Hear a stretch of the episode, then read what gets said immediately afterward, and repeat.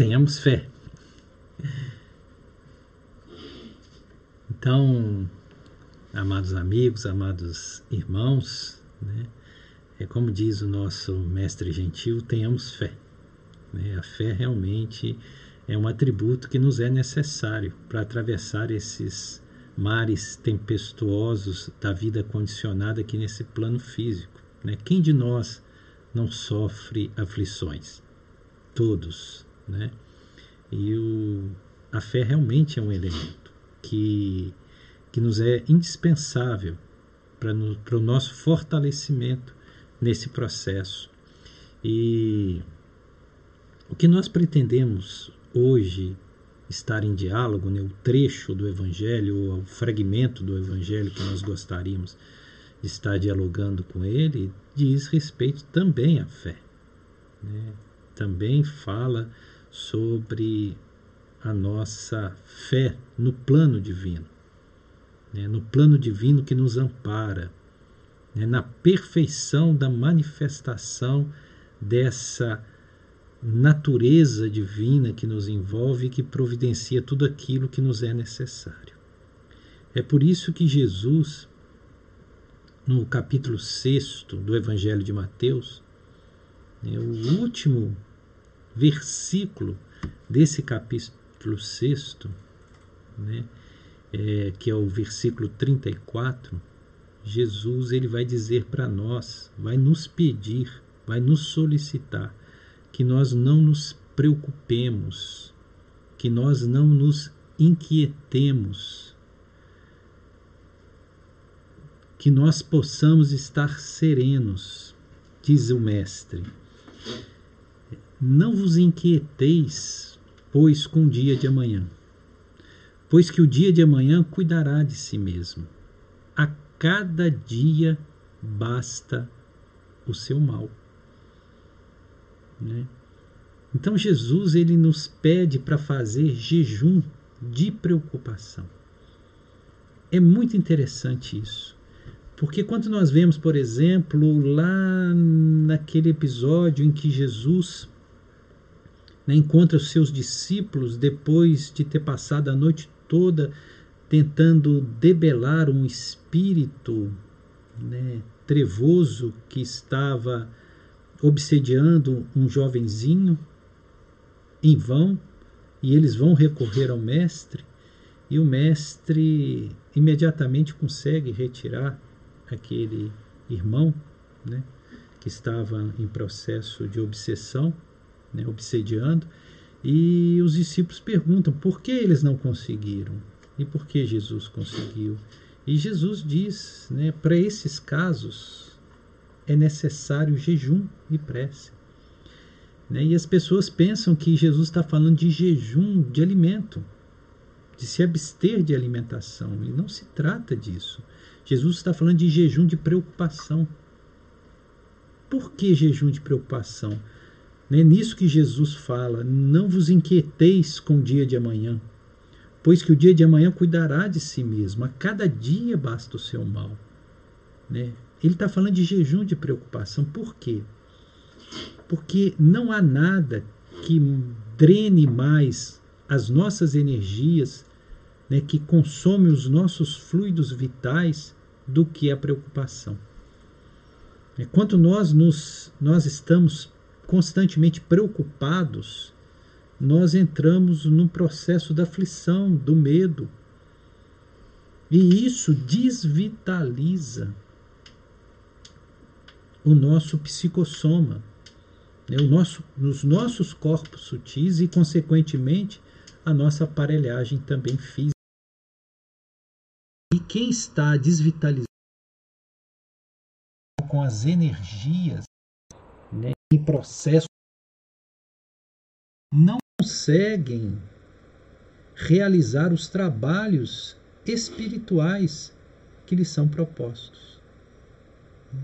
Nós, nós nos descuidamos muito do mundo das energias, mas nós estamos inseridos no mundo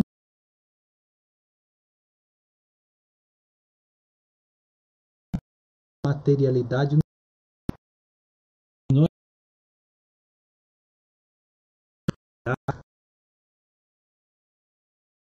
energético. Equilibrar essas é, sem dúvida, aquilo que mais nos vitaliza. As pessoas serenas são vitalizadas, porque elas não têm desgaste energético. Pois que uma mente conturbada, uma mente preocupada, ela está o tempo todo em sangria de energias. Não há nada que consome mais energia do que o processo mental desenfreado, principalmente se esse processo mental é fruto de angústias, de preocupações. Né? É, eu, nós nos lembramos de uma história de um homem que vivia numa casinha no campo né, e que ele adoeceu. E apareceu para ele, orou muito, apareceu para ele um anjo e disse para ele que ele fosse, atravessasse a floresta e fosse do outro lado da floresta e ali ele ia encontrar um hortelão, né, um homem que trabalha com, no, com hortaliças, né, que tinha uma horta e que e levasse uma carrocinha que o homem colocaria tudo que era necessário para a alimentação diária dele. E que se ele fosse lá todo dia buscar aquilo, voltar para casa e se alimentar, ele se curaria. Né? Então ele ia, atravessava essa floresta, uma floresta muito densa, e do outro lado ele recebia esses alimentos desse, né, desse homem que cultivava essas hortaliças. Só que no retorno, ao passar dentro da floresta, sempre vinham os serizinhos da floresta, que viviam ali na floresta, que eram muito travessos e começavam a colocar, sem que ele visse, porque ele estava puxando a carrocinha, colocavam no cesto dele é, outros tipos de ervas, outros tipos de semente, outros frutos exóticos. E quando ele chegava em casa e fazia o preparo do alimento, a sopa, né, aquelas outras ervas né, misturadas lhe causavam náuseas, indigestão, dores de cabeça, enxaqueca, e ele, em vez dele melhorar, ele piorava cada vez mais. Né. E ele orou novamente para que esse anjo viesse instruí-lo. Né. E esse anjo veio e recomendou a ele primeiro que ele derrubasse essa floresta para espantar esses seres. Né? E explicou para ele que esses seres da floresta, né, esses seres que vivem dentro da floresta, né, são os nossos processos mentais desequilibrados. E que essa floresta é a própria mente. Né? Então, nessa história, né? Ali nos é mostrado que os processos mentais sem controle nos vitimam, em vez de nos trazerem os remédios para o nosso equilíbrio, ele acaba por nos desequilibrar mais ainda.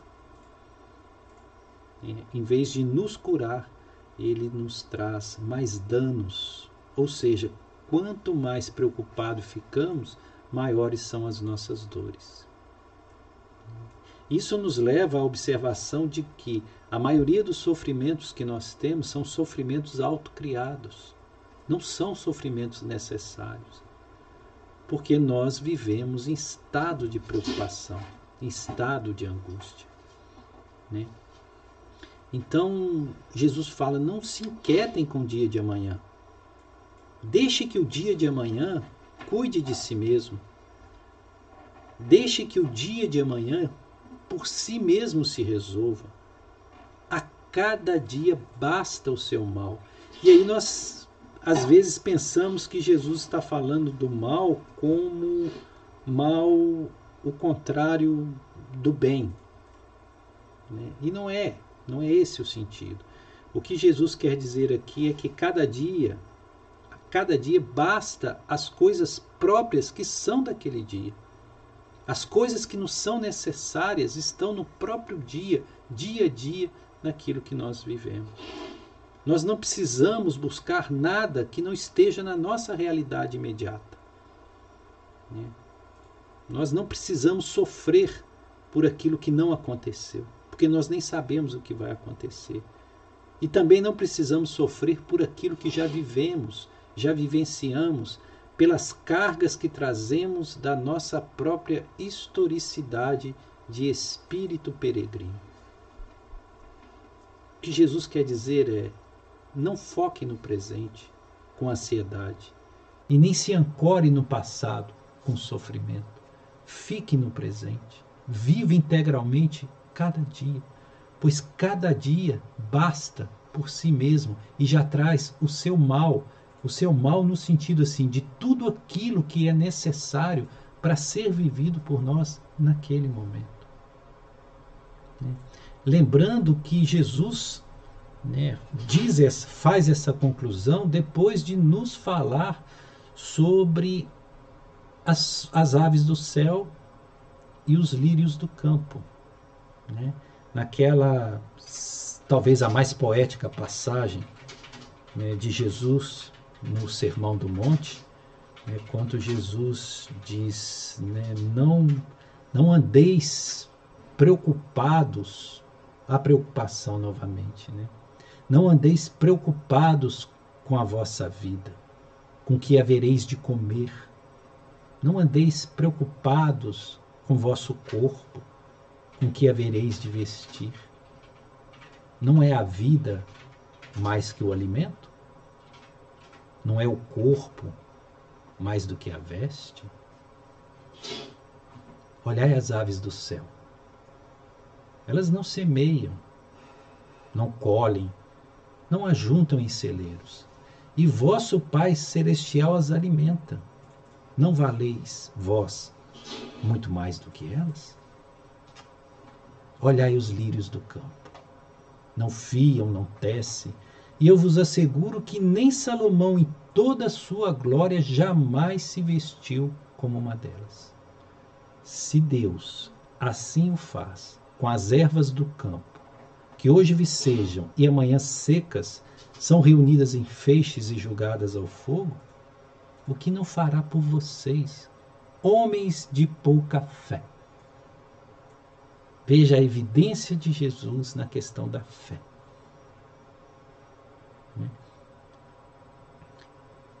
Então Jesus, ele nos convoca para um jejum de preocupação. Que nós observamos como cada coisa está amparada pelo plano regencial divino. E tudo aquilo que nos é necessário será providenciado dentro da nossa programação espiritual. Nós não estamos no abandono. Os fatos que nos ocorrem não são fatos aleatórios. Tudo está dentro de um plano de perfeição, ajustado a uma programação e a um propósito divino para as nossas vidas. Nós não somos órfãos, nós somos filhos de um grande Pai. Nós viemos da luz do universo, da luz que sustenta este mundo e todos os demais mundos, quer no plano da materialidade ou no plano suprafísico. Então, por que pensaríamos nós que nós estamos sujeitos a forças do acaso? Não estamos.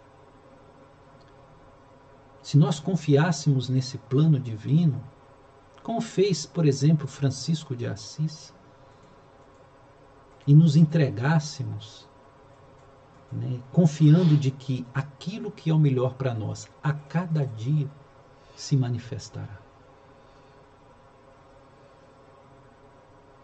E cortássemos né, todas as ansiedades com o futuro, porque nós queremos controlar os nossos destinos. Né? Nós temos o nosso ego controlador, que é ter o poder de controlar os eventos que estão por vir. E como nós não controlamos, nós sofremos. Né? Isso é ansiedade. E se também nós rompêssemos com o passado, com tudo aquilo que vem tem nos condicionado, estivéssemos virginalmente inteiros no nosso presente, no nosso aqui e agora, vivendo como dádiva todo, tudo que nos viesse a cada dia, o sol que nasce, os pássaros que cantam, o vento que sopra, o sorriso de um amigo. Nós veríamos, se nós conseguíssemos nos fixar nas dádivas do dia a dia, nós veríamos como a vida é bela. Como somos ditosos por estarmos onde estamos e sermos aquilo que somos. A cada dia basta o seu mal. Né? É, é interessante que Jesus também, em outro momento, ele disse para nós não resistirmos ao mal, mas isso aí já é outra natureza de mal. Né? Que Jesus diz que é, a maioria das, também dos sofrimentos que nós temos é porque nós nos opomos ao mal, nós resistimos ao mal. Então Jesus também nos recomenda, nos recomenda como profilaxia para o sofrimento, nós não resistirmos ao mal. O que significa isso? Significa que nós só sofremos com o mal quando nós nos opomos a ele quanto nós resistimos, quanto nós lutamos, quanto nós geramos sentimentos que nos desestabilizam. É preciso deixar que o mal passe, que não nos afete. Se alguém nos agride verbalmente, o desequilíbrio está nele, não está em, conosco. Nós só seremos desequilibrados ou afetados se nós né, resistimos a esse mal. Se nós não resistimos, são apenas palavras que passam. Eu, nasci, eu cresci na minha infância ao lado de um rio e vivenciei muitas enchentes.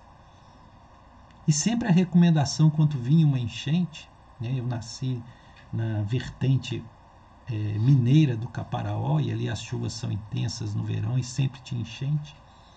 E a recomendação é: quando o rio sobe, Não feche as portas da casa para a água não entrar. Pelo contrário, abra todas as portas e janelas para que a água corra. Porque se você fechar, o peso da água e a pressão derruba as paredes. É preciso que ela passe. É assim também é com o mal. Se você cria obstáculo, se você fica lutando contra as coisas, as coisas passam a te atingir. Se você simplesmente deixa que passe, elas não te atingirão.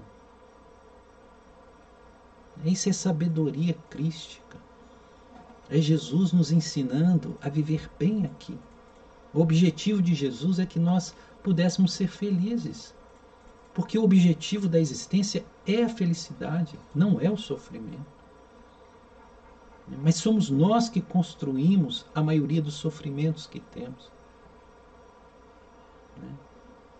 Há uma passagem muito interessante que Buda Buda Sakyamuni Siddhartha Gautama, ele estava atravessando uma floresta com um de seus discípulos, né, Mayakalpa. E anoiteceu nessa floresta, era uma floresta que tinha uma fama de ter muitos monstros nela. E Mayakalpa estava com muito medo dos monstros da floresta. E Buda estava absolutamente sereno. Né? E Maia Kalpa o tempo todo manifestando para Buda a preocupação de ter que dormir na floresta, porque ele sabia da fama dos monstros que haviam naquela floresta. E Buda falou com ele: então tudo bem, façamos o seguinte: eu durmo a primeira vigília e você fica né, vigiando, acordado, tomando conta. Depois nós revezamos. Eu acordo, você dorme um pouco, eu tomo conta. E assim nós atravessamos a noite, já que você está com tanto medo. E assim Mayakalpa fez a primeira vigília, né? ficou acordado. E Buda dormiu serenamente.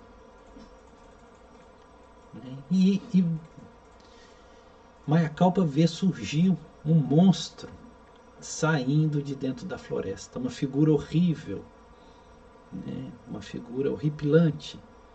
E ele fica muito assustado, né? O monstro tinha o, a estatura que ele tinha de um ser humano. e ele olha para aquele monstro muito assustado e diz: Nossa, como você é enorme!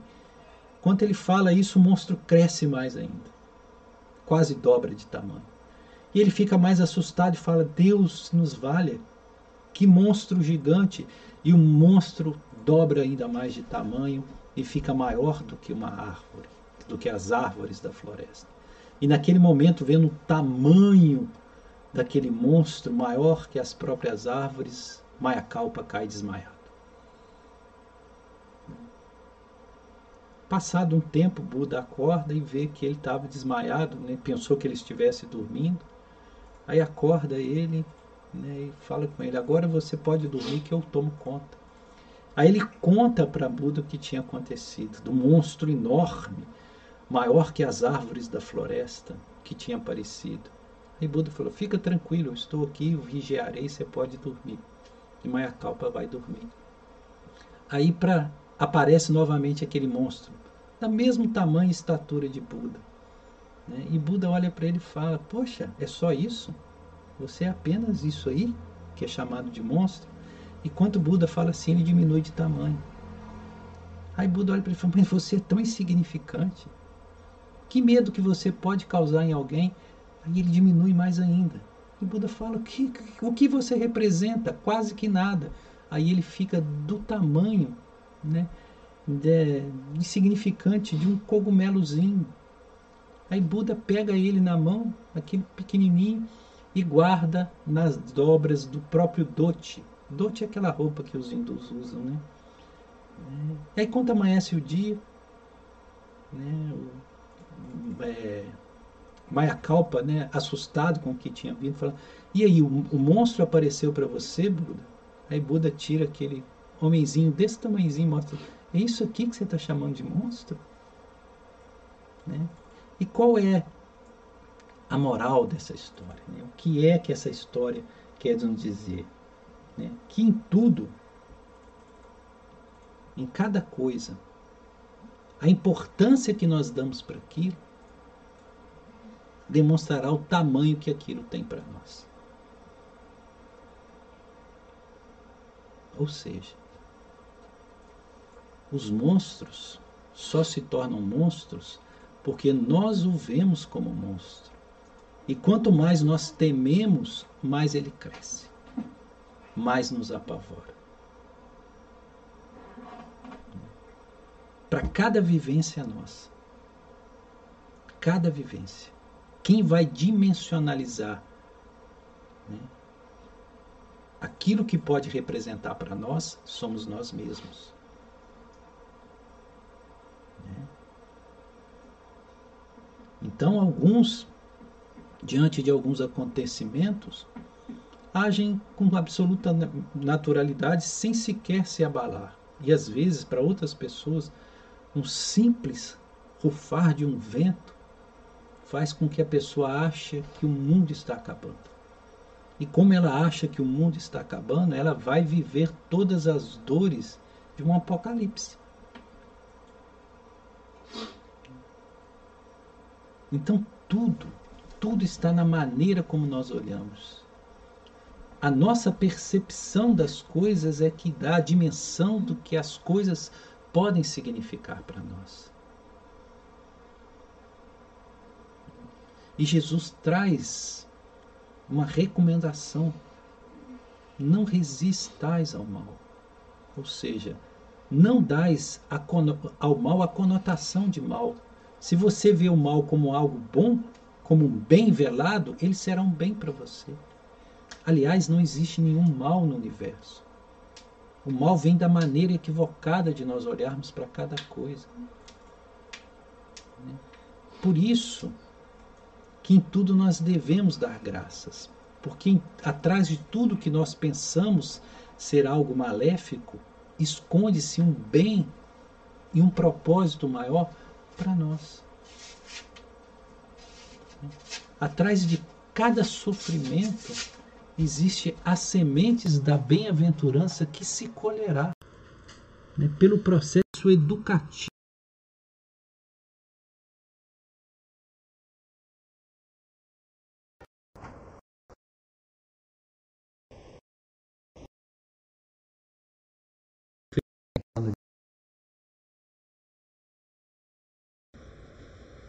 Nós é que vemos monstros onde existem apenas sombras, meras sombras. É, Para terminar nossas reflexões dessa noite, é, antes desse verso, desse versículo 34 do capítulo 6 que nós citamos, é, o versículo 33 ele também é muito interessante, né? Que faz parte dessa construção que Jesus faz, nos aconselhando em como nos portar né, neste mundo, como nos conduzir neste mundo. Então Jesus vai assim dizer para nós: buscai primeiro o reino de Deus e sua justiça, e todas as coisas vos serão acrescentadas. Isso é muito bonito. Isso é muito bonito, muito profundo. Né? Quando Jesus diz, buscai primeiro o reino de Deus, aí nós precisamos situar o reino de Deus. Onde se encontra esse reino de Deus? E Jesus várias vezes falou que o reino não estava fora, não estava distante. O reino estava tão próximo porque estava em nós mesmos. Então, o reino de Deus é uma condição intrínseca de cada um de nós, é um estado consciencial. O reino de Deus está em nós. Né? Então, o que ele quer dizer? Busque primeiro o reino de Deus, ou seja, busque primeiro o autoconhecimento. Busque primeiro a autopercepção. Busque primeiro a introspecção, a vivência de si mesmo, se autoconhecendo. Porque o reino está dentro, não está fora. O reino é aquilo que verdadeiramente somos, porque somos espíritos imperecíveis, somos centelhas divinas, somos consciências crísticas em processo de lapidação. Então busque primeiro o reino de Deus, ou seja, não fique buscando as coisas fora. Não fique buscando no mundo que não pode ser encontrado. Busque primeiro o reino de Deus, primeiro, antes de tudo. Porque se você não achar o reino, você não achará nada. E o reino está dentro. Então, primeiro, volte-se. Perceba, se autoconheça. Seja aquilo que verdadeiramente você é. E não a ilusão do ego. Então, primeiro, busque o reino de Deus e a sua justiça. Ou seja, o que é justiça? É o propósito correto para cada coisa.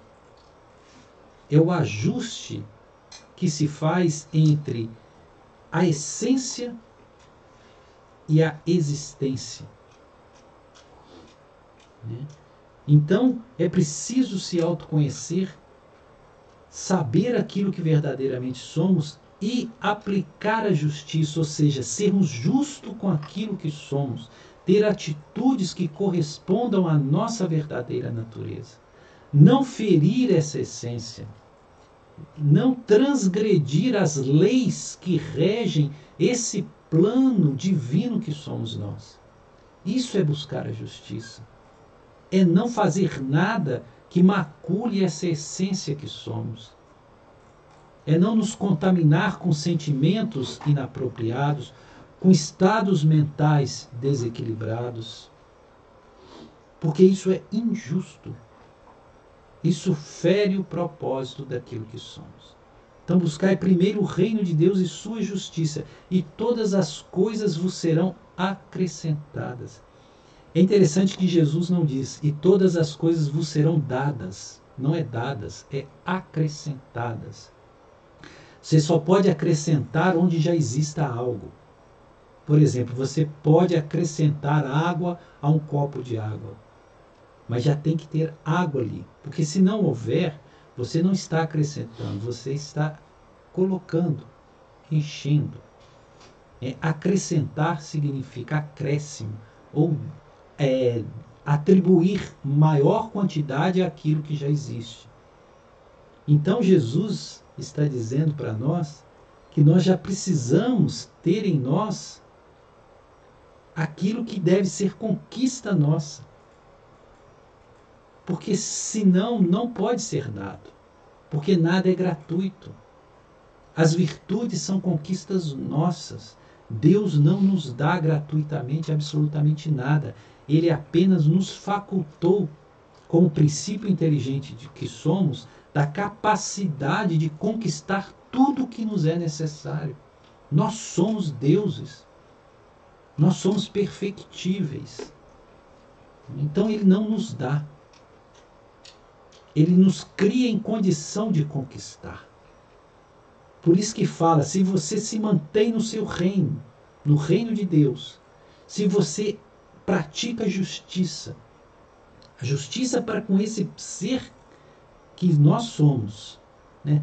todas as coisas que são necessárias, todas as coisas vos serão acrescentadas. Ou seja, se você já tem um resquício de paz, a paz será abundante. Se você tem um resquício de prosperidade, a prosperidade será abundante. Se você tem um resquício de mansidão, a mansidão será um oceano. Porque será acrescentado. Porque você está em plena harmonia com a essência de tudo. E o universo é pura dádiva. O universo está ansioso para nos dar tudo. Se nós não recebemos, é porque nós mesmos nos boicotamos. Nós mesmos, nós mesmos bloqueamos para que nós não sejamos plenos. Né? Então vejam que, que palavras né, de Jesus que trazem em si, em seu bojo, tamanha sabedoria. E veja que Jesus não está sendo moralista. Ele está nos conduzindo à compreensão de como nós podemos viver bem nesse mundo, aqui e agora. O Evangelho não é discurso de 2020 anos atrás. É um discurso de hoje, do aqui, do agora. São palavras dirigido, dirigidas a seres concretos que somos, vivendo neste mundo que vivemos, na nossa experiência real, exata, que acontece aqui e agora. O diálogo do Evangelho é presentificado, é pontual. E Jesus está tentando nos conduzir para que nós possamos ser seres ditosos, como Deus espera que nós de fato sejamos. Então, a cada dia basta o seu mal. Busquemos o reino de Deus e a sua justiça, e todas as coisas nos serão acrescentadas. E ficaremos plenos, ficaremos ditosos, ficaremos na opulência pois os filhos da luz são opulentos. Paz e luz a todos.